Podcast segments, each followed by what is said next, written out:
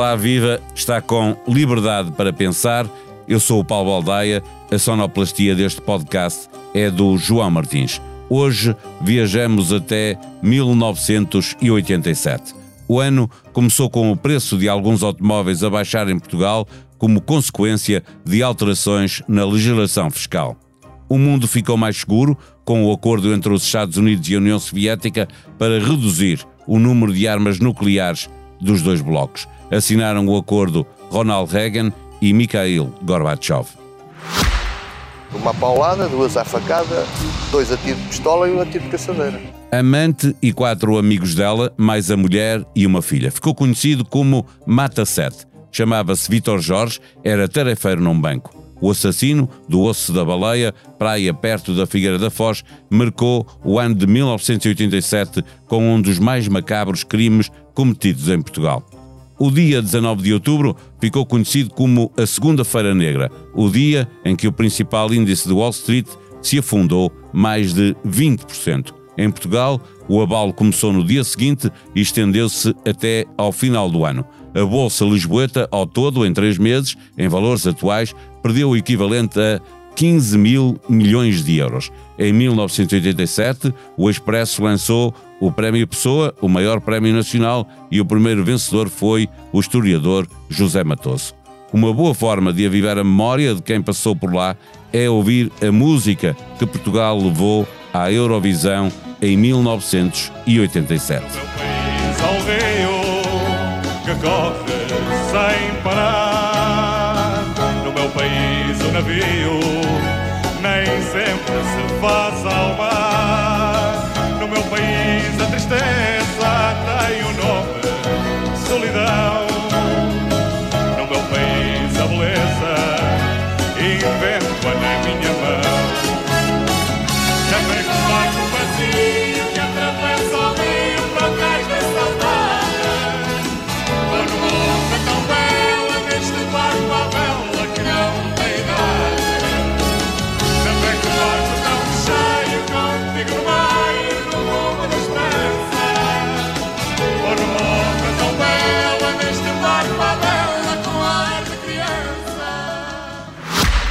Liberdade para pensar. Conta com o patrocínio da Hyundai. A nossa inspiração é abraçar a mudança. Porque o que move a Hyundai hoje é garantir um mundo melhor às gerações de amanhã.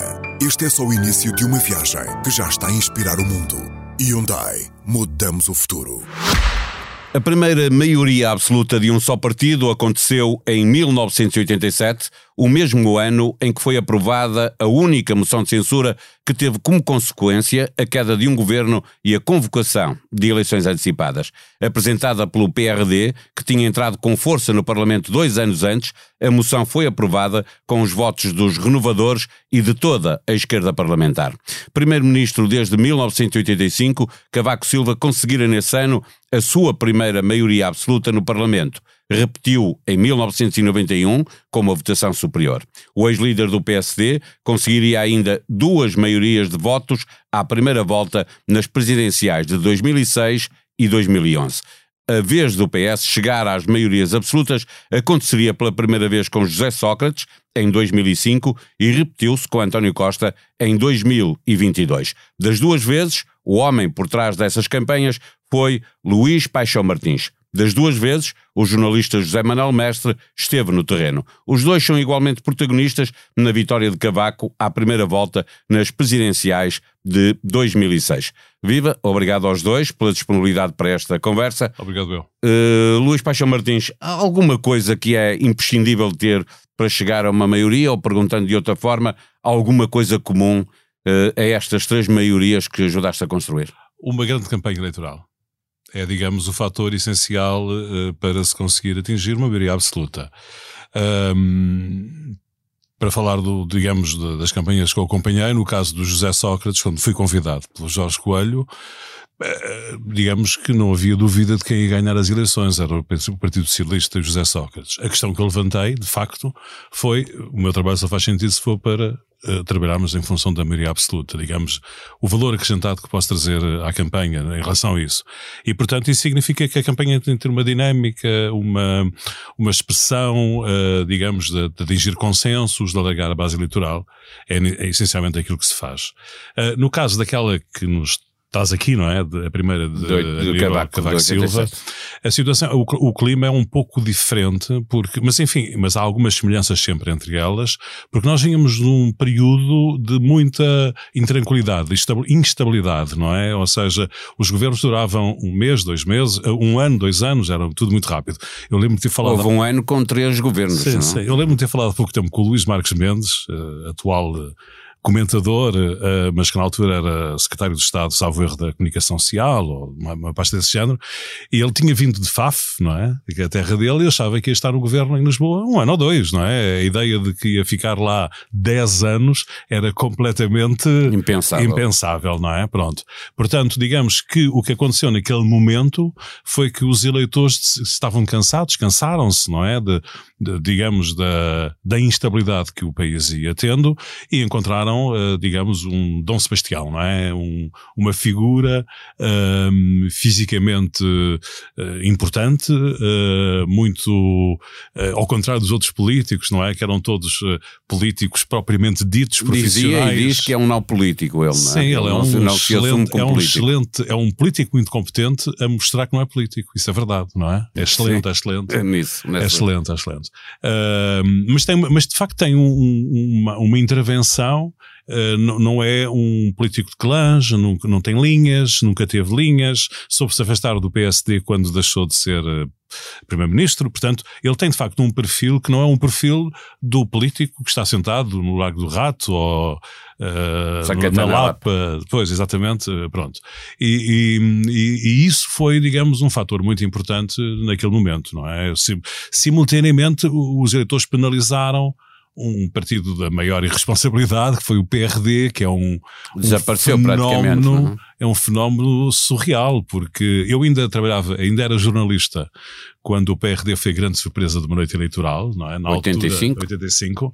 Eu lembro-me perfeitamente como, como foi hoje, ainda recentemente estive a recordar, porque estive a escrever um, um um livreco sobre sondagens, e lembro perfeitamente, na altura só havia uma televisão, que era a RTP, e só havia, só havia projeções eleitorais depois das urnas estarem fechadas. fechadas. E o, e o, eh, o, o, eh, o, Polster, eh, que estava, estava na, na, altura ao serviço da RTP, digamos assim, encontrou uma expressão muito engraçada que foi, houve um sismo eleitoral. Um sismo é uma coisa que é uma coisa da natureza, que não é possível prever, não é? E isso fez com que um, eh, o resultado da, das eleições. PRD parece só como terceiro partido ficou nessa com 18, altura. 18, 18, 18, deputados. 18 deputados. Uh, o Almeida Santos, que era o candidato do PS, era o António Almeida Santos, pedia 42% nos cartazes, dei uma, uma maioria, absoluta, uma maioria. teve 27%, salvo erro, não é? Portanto, uh, pronto. O PRD foi assim uma espécie de... Foi um, foi um episódio uh, inarrável hoje em dia, seria, enfim, é, poderá acontecer com outros partidos, mas é aquele partido que aparece, apadrinhado pelo então Presidente da República, chegou a ser Ramalhianos. Chegou a ser líder do partido mais à frente. Sim, sim, apadrinhado por ele, pela mulher, pelos seus, pelo seu clã, digamos assim, conseguiu um resultado eleitoral surpreendente, uh, afastando o PS do, do poder, uh, depois teve essa incapacidade de se conseguir trabalhar com o PSD, até de algum modo parecia que podiam ser partidos próximos, não é?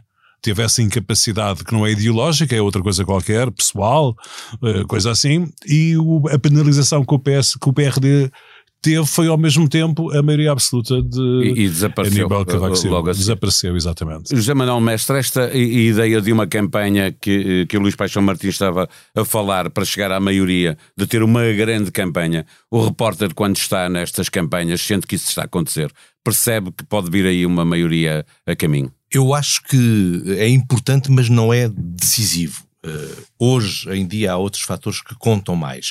Nos anos 80, decididamente esse era um fator, havia uma televisão única, havia uma coisa, por exemplo, que a SIC se especializou em fazer o contrário, uh, que era a Câmara estava à frente das bandeiras e nós, uh, numa rua, íamos sempre para o edifício mais alto para mostrar que a rua estava cheia ou vazia, não nos interessava. Nós tínhamos de ter sempre uma câmara para mostrar.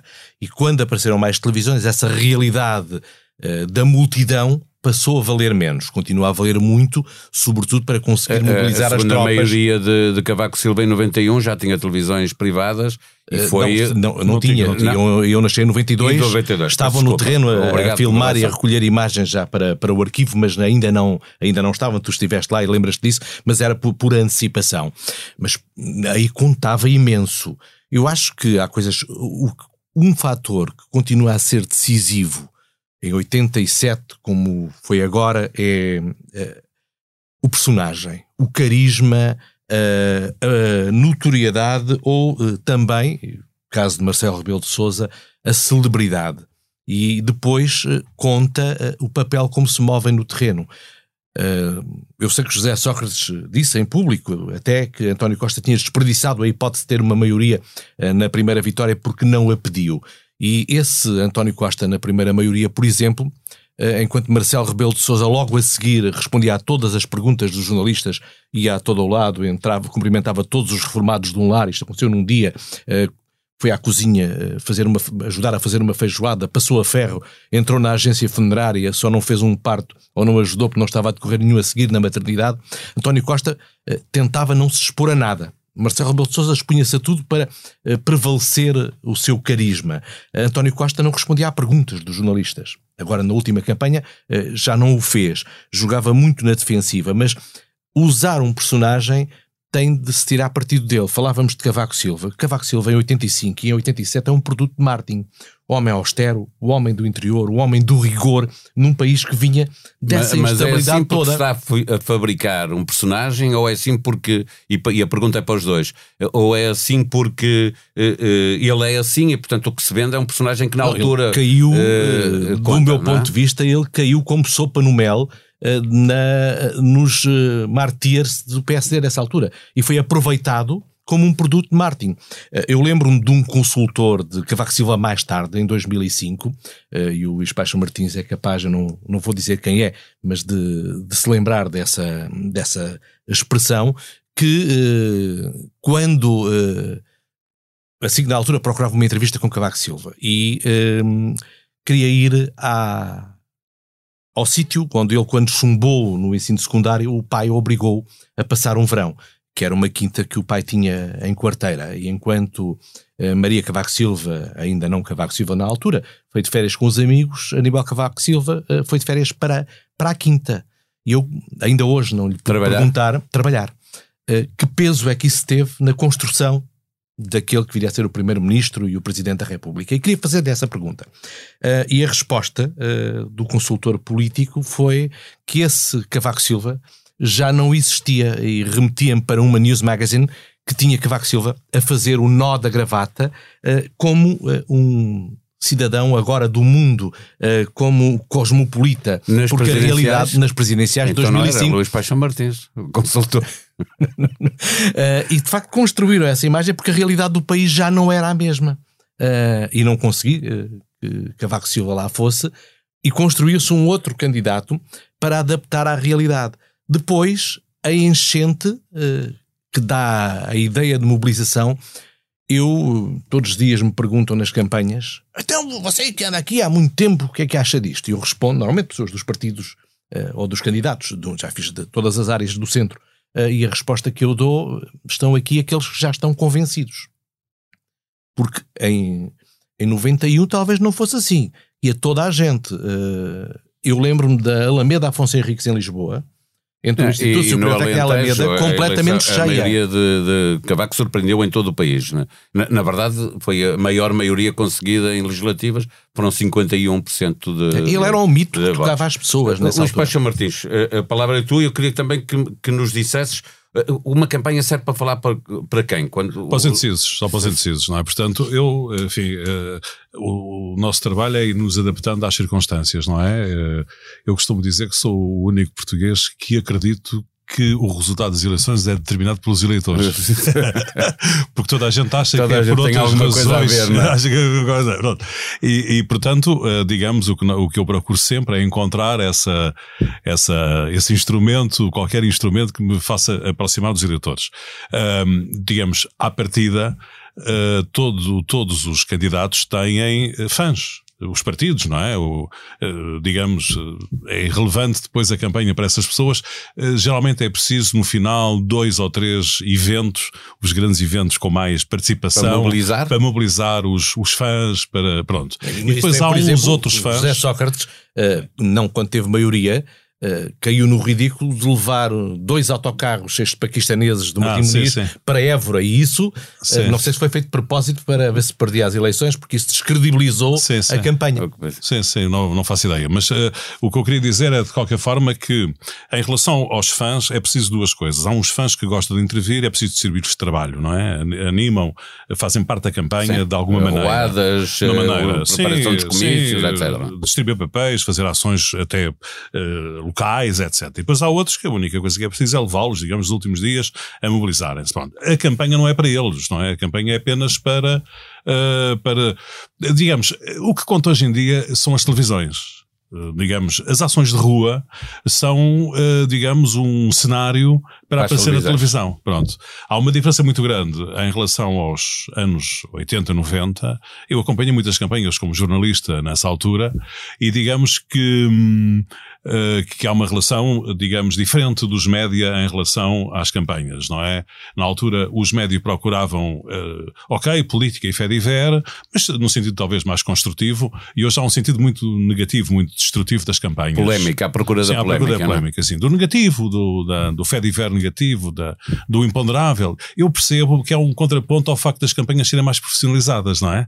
Ou seja, eu, assisti, eu quando era jornalista, nos anos 80, 70, 80, eu, eu uh, fiz campanhas que tinham ações de campanha completamente falhadas. Uh, lembro perfeitamente campanhas do Partido Socialista com Mário Soares, de um tipo chegar à Amadora e não ver ninguém às 5 da tarde. Uh, ou seja, atos de campanha completamente falhados. Hoje isso é impossível, não é? Hoje todas as ações de campanha Estão dos grandes partidos são preparadas, não, não, é? Mas há muitas é, falhadas. Ah, e aí são obviamente notícia, ou a parte delas falhadas, quando se procura que tudo esteja perfeito e resulte, isso é obviamente notícia, não, não pelo lado... Nos dois com, grandes partidos é, negativo, é difícil encontrar falhas, não é? Mas ah, nos dois mas grandes há, partidos, mas, mas, é difícil. Eh, é, é, difícil acontecer que os grandes PS e ninguém, ninguém não, não tenham preparado. Claro. Sim, é isso. É, é, mas dizias, porque se, se é para os os indecisos e a maioria dos eleitores já decidiram há muito em quem vão votar, é uma pesca à linha, isto é preciso estar a não, em, grupo, em, grupos, em, grupos, em grupos, em grupos, de eleitores, em grupos eleitores. Uh, é sim, estudar sim. o que é que está a acontecer com cada sim, um desses exatamente, grupos. É? Exatamente, é, no, fundo, no fundo é isso, isso é que permite, quer dizer, tudo quando começas uma campanha eleitoral de um partido como o Partido Socialista ou o PSD, tens um milhão, um milhão e duzentos mil eleitores. O PS tem hoje um pouco mais de eleitores fãs do que o PSD, Uh, iremos ver nas, nas, nas próximas eleições europeias. Nas eleições europeias praticamente só votam os fãs.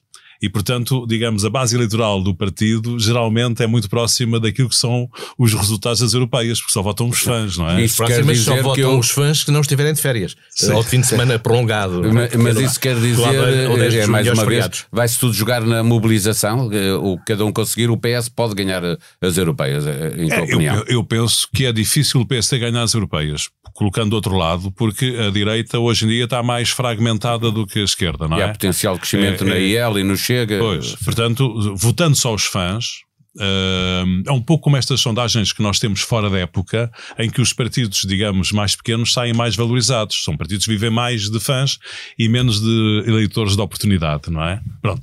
As campanhas dos grandes partidos e dos outros também, mas a dos grandes partidos, é uma, são campanhas dirigidas a eleitores de oportunidade. Aqueles que ou não, ou não, ou não votam ou vão votar naquela vez, têm que ter alguma razão, além da marca partidária, para, para E o que votar. é que mais pesa? O, o caso de Cavaco Silva, me é claro, claro. falar, é, é, um caso evidente, porque um, é uma coisa que é um lugar comum, mas poucas vezes vejo referido, e é até uma crítica que eu faço à maneira como as sondagens estão apresentadas.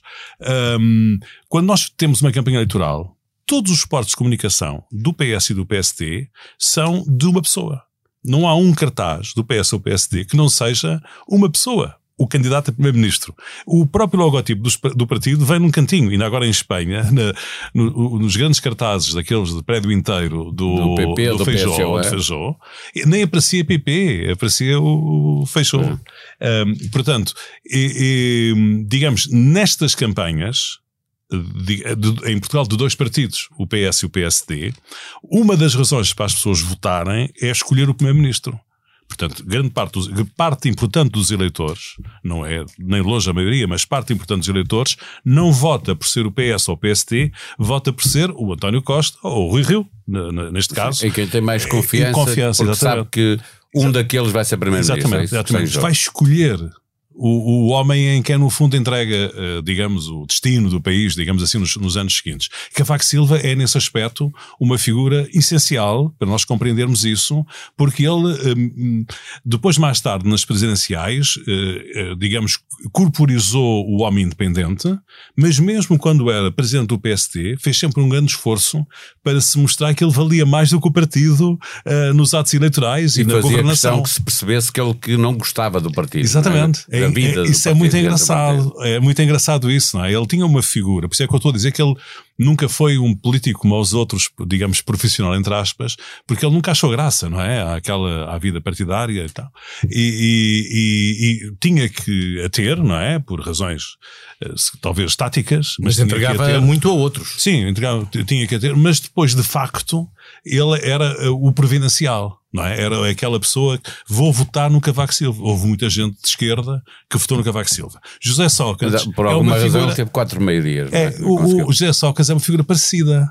Uh, houve muitos eleitores de direita que votaram em José Sócrates. As pessoas estavam fartas em 2015, estavam fartas. 2005, 5, 2005, estavam fartas uh, daquelas confusões. O Guterres tinha saído por, para evitar o pântano, depois o Durão Barroso lá está há dois anos, embora, Santana Lopes, não sei quem, é. e as pessoas queriam um, uma previdência. E há alguma semelhança física, os dois que, que E os dois deram-se muito bem no início sim, da, sim, da vida política. Mesmo muito bem, sim. muito bem. Há, há, um, digamos, desculpem-me os dois, mas há uma certa semelhança entre de um e outro, não é? Ou seja, são ambos. A assertividade do discurso. É, José Sócrates era ótimo no, são no início, al, mas são, toda são a gente altos, são fisicamente direitos, altos, elegantes, não é? Formais, não é? Uh, e isso é muito interessante porque os dois, os dois tiveram um ar de providencial os que vão resolver os, problemas do país. Finalmente temos um líder. Geravam confiança. E as exatamente, e as campanhas foram isso. As campanhas foram completamente, quer a de Cavaco Silva, quer depois a, a de José Sócrates, completamente uma ideia de, de homem providencial, não é? Uh, independentemente do resto não é? campanhas de pessoas sozinhas, etc. Beneficiaram também muito de uma coisa, quer logo Cavaco Silva em 87, por causa exatamente do PRD, eh, que apareceu como um produto diferente e levou muita gente a votar no PRD, e depois, eh, ao apresentar aquela moção de censura, tornou-se um partido igual aos outros. E, portanto, eh, Cavaco Silva sobressaía como a diferença. José Sócrates, em 2005, acontece-lhe o mesmo, portanto, ele vem fazer a diferença. E depois, eh, se quisermos, quando tivermos esta nova maioria de António Costa versus Rui Rio, eh, o facto de Rui Rio ter deixado sempre uma porta aberta ao Chega favoreceu, outra vez, eh, a maioria absoluta. Porque as pessoas não votam só no que querem, também votam no que não querem. E em 2000 e em 87, como em 2005, eh, como em 2022, em fevereiro, janeiro. em janeiro de 2022, eh, as pessoas votaram no que não queriam e eh, beneficiaram de uma outra coisa do ponto de vista da televisão, que é, isto é mais recente, que é um bocado a, a, a evolução da televisão, que é tirar partido, por exemplo, das sondagens. uma grande parte desta vitória de António Costa, do meu ponto de vista, deve-se às sondagens e em que ponto de vista. Já, uh, já agora, útil. há comunicação feita a partir, a das sondagens. Exatamente. É que isso é a grande estratégia. não, não, não, não, responsabilidade, é que, é que, há uma responsabilidade é que, evidente é, isso, do próprio eu, jornalismo no modo como, como ah, apresenta as sondagens. Não, há porque há uma coisa que sempre é usada, já é usada nos anos 80, que é as tracking polls, que era usada pelos partidos para perceberem dinâmicas, para perceberem o comportamento dos tais grupos de que falavas há pouco. Os partidos trabalham há muito e há muito que ganham eleições quem faz isto melhor, eh, quer com isso, quer com os focos grupo, que são grupos que são ouvidos anonimamente eh, e onde, eh, o Luís acabaste de explicar isso muito melhor do que eu, as pessoas dizem o que pensam. Uh, e, o que querem, o que não querem, o que vão pensar de coisas que estão a acontecer. Isso permite aos partidos adaptar a realidade. Uh, e isso uh, acho que o Luís Paixão Martins é dos maiores especialistas que nós temos no país nesta área. à realidade. Adaptar-se à realidade, exatamente. Aquilo que tu é dizias há adaptar à pouco, que é o eleitor é que decide as eleições. Sim, claro. E esses focos grupo é que dão essa adaptação à realidade. E Isso é tem, decisivo. tem alguma influência, Luís, na, na- no voto útil eh, quando ele acontece? Não? Eu, eu, no caso, eu, eu, eu sou uma parte interessada na campanha de António Costa de 2022 e, portanto, te- Mas também não, sou, uma parte- és- não és- sou independente. Mas não é, conheces como ninguém, não é? Já não conheces votar. como ninguém. Não, não, não estou a dizer, eu não valorizo tanto, hum, digamos, as dificuldades dos adversários e valorizo mais o trabalho feito pela campanha, por, por- mas peço desculpa por este egocentrismo da é o visão. conheces Estás a dizer melhor. que o adversário não fez tantos focos de grupo como vocês melhor que e não nós a estudou tão- campanha tanto a de- eleição. de- de António Costa Pois, e- e porque, eu- porque as sondagens não- não eram favoráveis à campanha. Não é? Eh, A digamos, minha interpretação é outra. não, mas não eram, não eram Sim, favoráveis, não não eram. eram, favoráveis. E, e- e o, e o que- o que se- o que acontece é que há muitas pessoas que pensam que as sondagens são informação e eu acho que são conteúdo. São duas coisas diferentes. Ou seja, há pessoas que acham que as sondagens são uma peça de informação, é para as pessoas saberem o que se passa. São conteúdo. E Nessa não fase acho, são acho completamente que é uma, é uma Sim, sim. peça de De comunicação, é um Mas elas conteúdo. podem ou não influenciar, como estava a dizer o Zé Manuel sim, Mestre, eu acho que elas só o servem, voto. elas só servem para influenciar hoje em dia. Elas não trazem Quer nenhuma dizer que um informação. partido que é eh, que, que não, eh, para quem a sondagem não é favorável, ela pode ser, pelo contrário, favorável no sentido É, há que du- vai há- buscar voto útil. Há duas teorias genéricas em relação a esse problema. eh, há uma, a, a- a- do, do vagão, do comboio, do andamento e a do underdog, não é? Pronto. Há duas teorias sobre isso.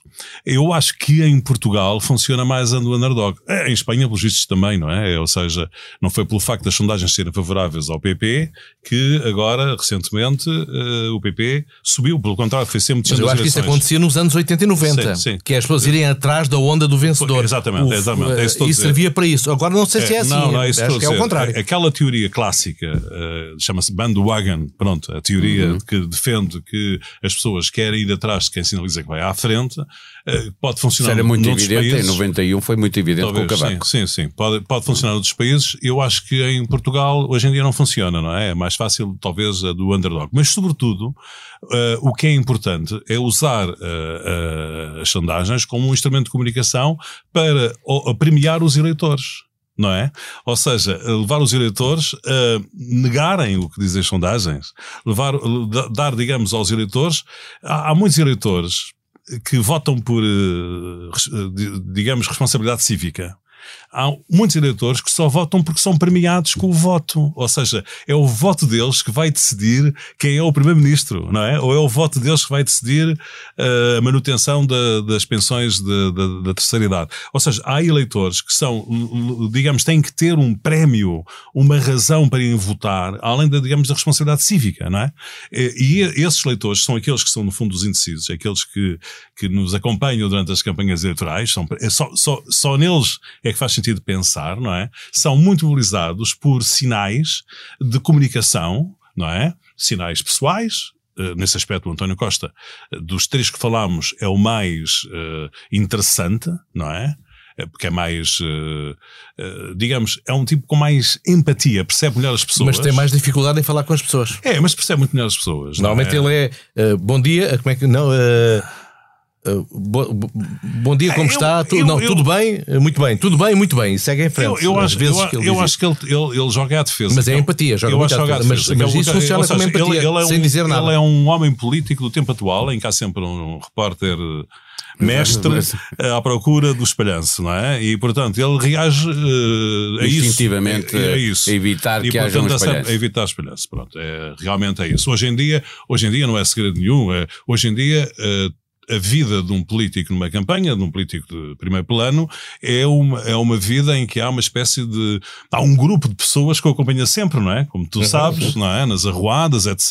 Está lá para e, e a proteger preocupação é que Não, não, não seja ela- insultado, que não apareça que uma voz dissonante. A mulher de António porque- Costa aparece várias vezes em, Sim. em peças de Sim. jornalistas a corrigir, a ajudá-lo a A mulher- perceber o que está a acontecer, o etc. António, o, é o António Costa e o Aníbal Cavaco Silva, os dois, eh, tem uma relação interessante com as mulheres. O José Sócrates não, não tinha, mas os dois têm de, de, de um companheirismo que vai. São essenciais tem, na campanha. Sim, tem, tem muita importância numa campanha. É uma coisa, é uma coisa engraçada esse, esse aspecto dos dois, que é comum aos dois, não é?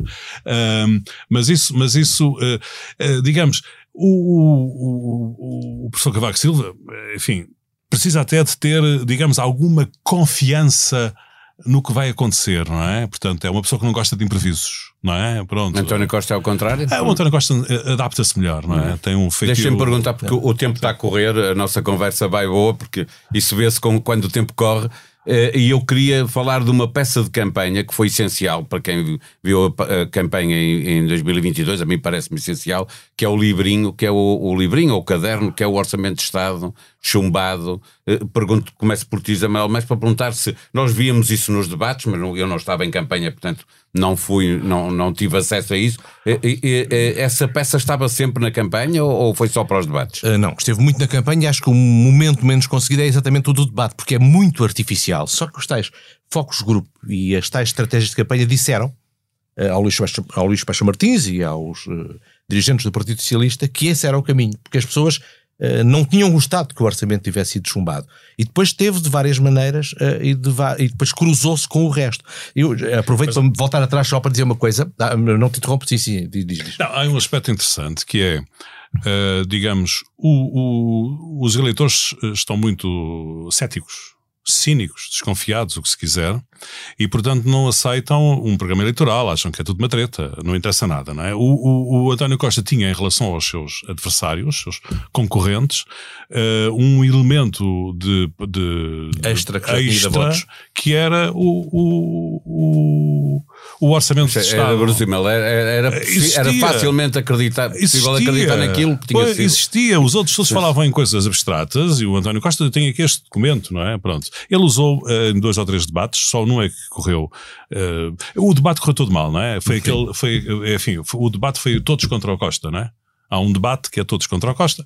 Portanto, é difícil que um debate desses corra bem uh, ao candidato incumbente e depois teve ainda por cima um outro problema é que no final do debate houve muita insistência no, no agendamento do debate feito pelo, pelos jornalistas no final do debate houve muito insistência num tema tóxico para o Partido Socialista da campanha o único era a TAP ou seja, todos os temas da campanha eh, eram. Ainda é, um ano e meio sim, sim. Todos, os temas, todos os temas de campanha eram. E é engraçado que isso saiu muito da, da, da interpretação do, do, do, do, do eleitorado que levou António Costa até a dizer que era para vender a TAP num desses debates, sim, mudando aquilo que tinha dito em 2015. Claro, que é, a TAP é um, digamos, do ponto de vista eleitoral, um ativo tóxico para qualquer partido que esteja no poder, não é para o Partido Socialista em especial. Mas deixa-me só, só acabar. E, e, e, e há ali um, digamos, o, enfim, presumo que o António Costa sentiu o debate, como todos sentimos, e no final resolveu acentuar, uh, digamos, o, aquele elemento da, do programa eleitoral. Já agora, há um pormenor nessa campanha engraçado, no final do debate há umas entrevistas de corredor, não é? Como vocês gostam de fazer. As segundas entrevistas. As segundas entrevistas e o António Costa fez uma entrevista para de um quarto de hora, ou seja, quis, tentar quis recuperar. recuperar. digamos, o debate. E recuperando é, outra vez o, o orçamento do Estado. Exato, pronto, portanto ele deve ter sentido, não, não, não sei, nunca falei isso com ele, não é? é não mas há uma se, curiosidade. Não sei se acreditam em mim, mas muitas das coisas que se pensa que, se pensa que acontecem não acontecem, não é? Já não fala. Mas há tudo. uma coisa muito importante que acho que aconteceu e foi decisiva nestas eleições e não sei de quem é que partiu, ainda hoje não sei, que é nos anos 80, 90, a maioria pedia-se no fim.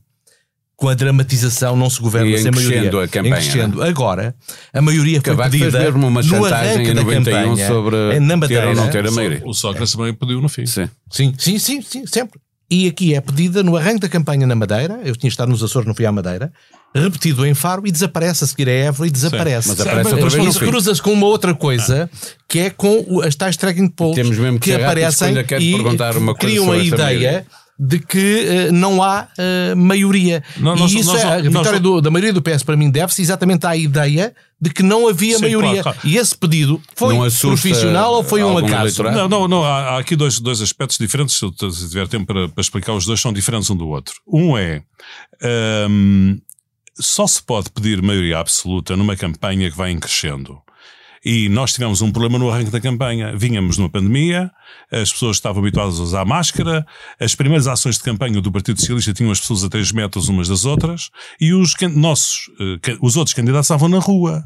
Nós pensámos sempre, nós não podemos ir para a rua enquanto os não forem, porque senão vamos. Acusar o, o António Costa tinha sido o, o tinha mandado a todos para casa, casa e agora pois, ele pode fazer o que E quer. portanto tivemos ali uma decalagem de 3, 4 dias, que numa campanha, uma, mesmo no princípio da campanha, na, naqueles últimos dias de pré-campanha, tivemos uma decalagem muito importante. Nas imagens da televisão, o Rio aparecia no meio das pessoas, em crescendo, e a campanha do, do PS era um flop. Pronto. Não era um flop, era, um, era assim, a vida. Pronto, se estiveste na Madeira, lembras-te disso. Era Sim, um, pronto, Açores, por exemplo. Nos Açores, era pronto, eram coisas fechadas, evidente. com pouca gente e tal, de propósito, à distância umas das outras e tal. Pronto. Portanto, houve ali uma, uma decalagem e isso fez, notou-se nas sondagens publicadas e, portanto, não é possível, uh, ao contrário do que aconteceu com o José Sócrates, a, as próprias sondagens embalavam a candidatura, ia subindo nas sondagens e se pedindo maioria absoluta, não é? Subia, pedia-se. No António Costa isso não aconteceu. Uh, digamos, o único, o único mérito da campanha As pessoas não queriam maioria absoluta. E ao pedi-la, e as sondagens ainda vieram mais por ali abaixo, aquele tal instrumento de trabalho Eu- eu- divulgado como se fosse um elemento de informação, Sim. contribuiu para criar a ideia que já não havia maioria absoluta e toda a gente foi que votar no dia das eleições pensando que não havia maioria Mas depois absoluta. houve sondagens a- a- a- em que punham o PSD perto da vitória, não é? Isso acabou por Ah, favorecer. não, à frente, à frente. À frente. É, eu, vou, vou- eu vou dizer uma coisa que, que é um- talvez um bocadinho estranha. Durante a campanha eleitoral, os resultados foram sempre os mesmos nas sondagens. Pronto, se a gente aplicar eh, o, aquilo é uma O linha reta. é uma reta. Pronto. Depois o que acontece? Eh, as pessoas dão 3.1, eh, 30.1 versus 29.9. É a mesma coisa, não é? Pronto. E um dia um está não sei o quê, outro está... Quer dizer, todos esses elementos que são muito admirados pelos nossos comentadores, passam a vida a comentar, eh, eh, são, são zero. Como diz o Dr. da- Balsemão, o mundo está infestado de comentadores. a expressão é dele aqui, aqui neste estúdio. Eh, Deixem-me perguntar mesmo para fecharmos a nossa conversa. É é um facto que o Partido Socialista eh, eh, perdeu em intenções de voto muito do que tinha conquistado há um ano e pouco, não é? Eh, tu tens a teoria de que não há uma. Em intenções de voto não perdeu tanto, porque as sondagens nunca deram o resultado das Não, eleições. logo a seguir, logo a seguir, eu estou a partir das sondagens que foram feitas a seguir às eleições. Não, é que se tu fizeres, se fizeres uma comparação destas sondagens com as vou, sondagens. exato. Ah, já lá vou para aí, pois exatamente. Porque eu estou a, fazer, a falar das sondagens feitas a seguir à maioria absoluta, as primeiras feitas à maioria absoluta, há uma perda. Eh, Mas o PSD não conquista esses, esses votos. A tua teoria de que não há um base comunicante direto entre os partidos, Nunca vão há. para a abstenção. Nunca Eh, há, sim. A pergunta é: eh, eh, essas intenções de voto podem ser recuperadas eh, no ciclo eleitoral seguinte, que é aquele que se vai iniciar agora com eleições. eh, Podem. Uh, Depende de muitos fatores, não é? Mas podem, digamos. uh, eu, eu, digamos, o, o grande problema do, do- do- dos eleitores hoje em dia em relação ao governo, aquilo por que penalizam o governo, são fatores até um pouco uh, fora do governo. É a inflação, o aumento do custo de vida, uh, as dificuldades. As sondagens de a dois se os dizia casos também dentro do governo. o modo de a governação, a própria governação, ou seja, os casos. Há uma sondagem que indica Não, isso. não, eu vou- há, há dois tipos de sondagens. Há umas em que se pergunta para as pessoas dizerem espontaneamente quais são os problemas. Certo. E há outras em que quem faz a sondagem mete as perguntas. É pergunta. Portanto, se tu perguntas às pessoas, ou aos eleitores portugueses, numa sondagem aberta, de quais são as preocupações que têm, há 10% de pessoas que falam em impostos. 10% se for. Se tu perguntares, está preocupado com os impostos? Há 90% das pessoas que estão preocupadas com os impostos. Portanto, Certo. eh, eu não, eu, eu não, não aprecio, eu não aprecio completamente as sondagens da mesma maneira, não é? Porque se nós pusermos, ah, ah, digamos, os Se problemas. condicionarmos a resposta com, Com a certeza. pergunta. Chama-se isso push Exato. poll, não é? Pronto, há muitas sondagens que são no fundo push poll e, portanto, condicionam o.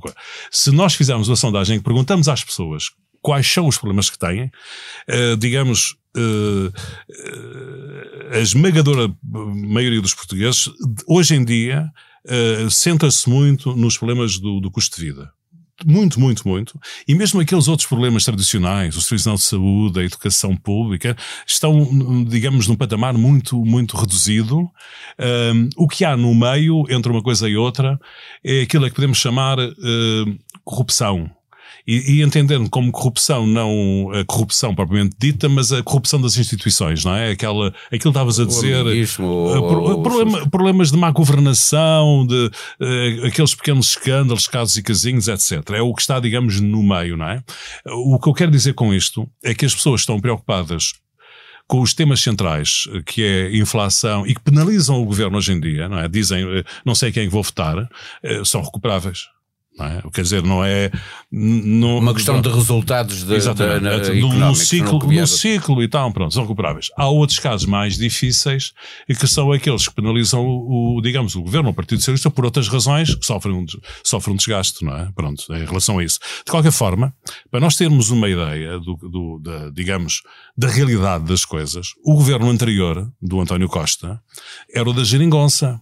Portanto, significava que as, a base eleitoral do governo era não só as pessoas da, da área do PS, mas também do Bloco de Esquerda e do PC. Foi mais fácil, haver uma geringonça tornou mais fácil ir captar votos ao. Não, tornou ao mais fácil a gestão da opinião pública, porque havia um grupo mais alargado de pessoas que, no fundo, apoiavam o governo, estavam com o governo. A partir do momento em que o governo teve maioria absoluta, digamos, essas pessoas. Voltaram do, para o seu ponto de, Exatamente, exatamente. Foram, foram eleitores de oportunidade, foram naquele dia cumprir a missão, eh, para usar a expressão do Zé Manuel Mestre, de pôr fora disto o Chega, Sim, ou para usar a minha expressão, porque queriam uh, um governo estável. Pronto.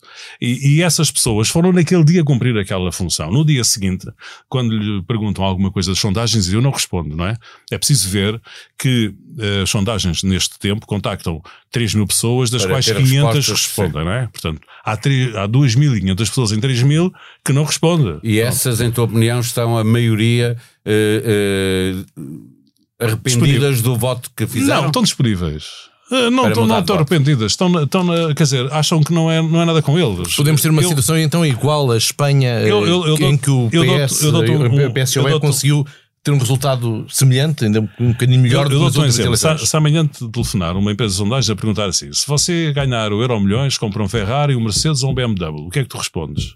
Não dizes, respondes nada, não é? Sim. Eh, quer dizer, é uma coisa tão fora do contexto, não é? Pronto. Se amanhã houver eleições, ah, para 90%, 70% eh, dos portugueses, a ideia de que amanhã há eleições é uma coisa completamente fora do contexto. Ninguém pensa nisso, não é? Só de não, facto a bolha é? mediática. Agora, numa só, sondagem não, que a bolha, mediática, só a bolha mediática se alimenta desse, desses temas, realmente. Pronto. E, portanto, nesse sentido, é, digamos, estes indicadores não me parecem. Problemáticos nesse, nesse É recuperável. Eh, para fecharmos esta nossa conversa, Zé Manuel Mestre, pergunto, uh, uh, estiveste em várias campanhas, agora vais estando em serviços que fazes no exterior, vais estando com o Primeiro-Ministro, que é também líder do PS e também tem ações partidárias. aquilo que, que, as sondagens nos dizem, nota-se no terreno? Há, há Nota. Nota-se no terreno? Nota. O Primeiro-Ministro, quando as sondagens estavam muito boas, estava muito mais distante e depois uh, ficou, coincide até com a colaboração do Luís Pérez Martins, não com o Primeiro-Ministro, mas com o Partido Socialista, não sei se tem alguma coisa a ver, mas há um momento onde ele percebe que tem de parar, tem de responder mais vezes. Curiosamente, agora, ehm, não tendo mudado nada, eh, está outra vez a responder menos, mas ele uh, teve de se adaptar a essa realidade, percebeu e, e, que precisava de com, piscar com o olho ao eleitorado sob pena uh, de se criar Mas um isso é fosso. é a intervenção dele através da comunicação social. Eu pergunto, e na rua, uh, nota-se a diferença? A relação que as pessoas têm com ele? Sim, eu, os protestos normalmente são organizados, aparece uma pessoa ou outra, mas ele não está muito nas, eh, nas ações que eu, que eu acompanho. Ele vai a um sítio uh, e entra para um, para um, um, um candidato que tem de andar na rua. Uh, um primeiro-ministro uh, vai, vai, a um sítio para entrar e as pessoas não sabem, porque a agenda é divulgada na véspera, que o primeiro-ministro vai lá estar. E quem lá vai estar, quem aparece a protestar, são normalmente grupos organizados, de professores, uh, de funcionários públicos, corporações, corporações de, de, de interesses com aquela realidade tivesse... que vale o que vale. 30 segundos de claro, dizer uma coisa. Claro. Nós, nós vivemos num país maravilhoso que às vezes não percebemos, em que o Primeiro-Ministro, mesmo com as sondagens que vocês dizem que existem, eh, existem. Uh, sai à rua, não é? Uh, normalmente tem uma vida normal, passeia aos cães, vai à loja, etc., vai ao CTT e ao banco, e o Presidente da República ainda mais. Sim, conduz e, o seu próprio carro. Isso é uma anda... coisa extraordinária, não é? Pronto, também mostra que a cidade portuguesa é uma cidade muito equilibrada, Uh, e ao mesmo tempo também mostra que afinal a rejeição dos, dos políticos Essa- essa não pergunta, é aquela que às vezes se diz que é. Ou que as pessoas dizem que é quando respondem a sondagens. Talvez as que respondem, não é? Exatamente. Luís Paixão Martins, José Manuel Mestre, muito obrigado aos dois por terem vindo a esta conversa. Eu que agradeço, obrigado. Na próxima semana, viajamos até o ano em que José Sócrates e o PS perderam a maioria absoluta. Conduzidos por Cristina Figueiredo, a 2009, o ano em que morreu Michael Jackson, a conversa faz-se à volta da música e das estrelas pop. Para falar de reis e de rainhas da pop, entram na conversa Miguel Cadete, diretor adjunto do Expresso e diretor da Blitz, e Nuno Brancamp, da Ritmos e Blues, que trouxe Michael Jackson a Portugal da única vez em que ele cá veio e o concerto aconteceu no estádio de Alvalade em 1992. Se já chegou a sua vez de ir de férias, ficam os votos de boas férias. Se já foi ou ainda não foi, tenha então um bom fim de semana e depois uma boa semana de trabalho.